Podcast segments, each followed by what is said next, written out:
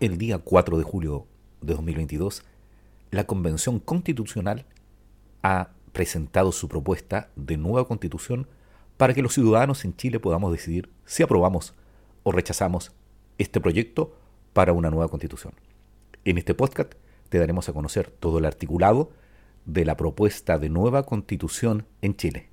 Soy Edgardo Lovera, comencemos.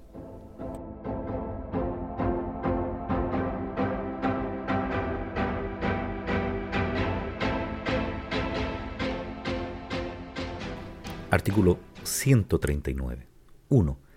Chile es un país oceánico que reconoce la existencia del maritorio como una categoría jurídica que, al igual que el territorio, debe contar con regulación normativa específica que incorpore sus características propias en los ámbitos social, cultural, medioambiental y económico. 2.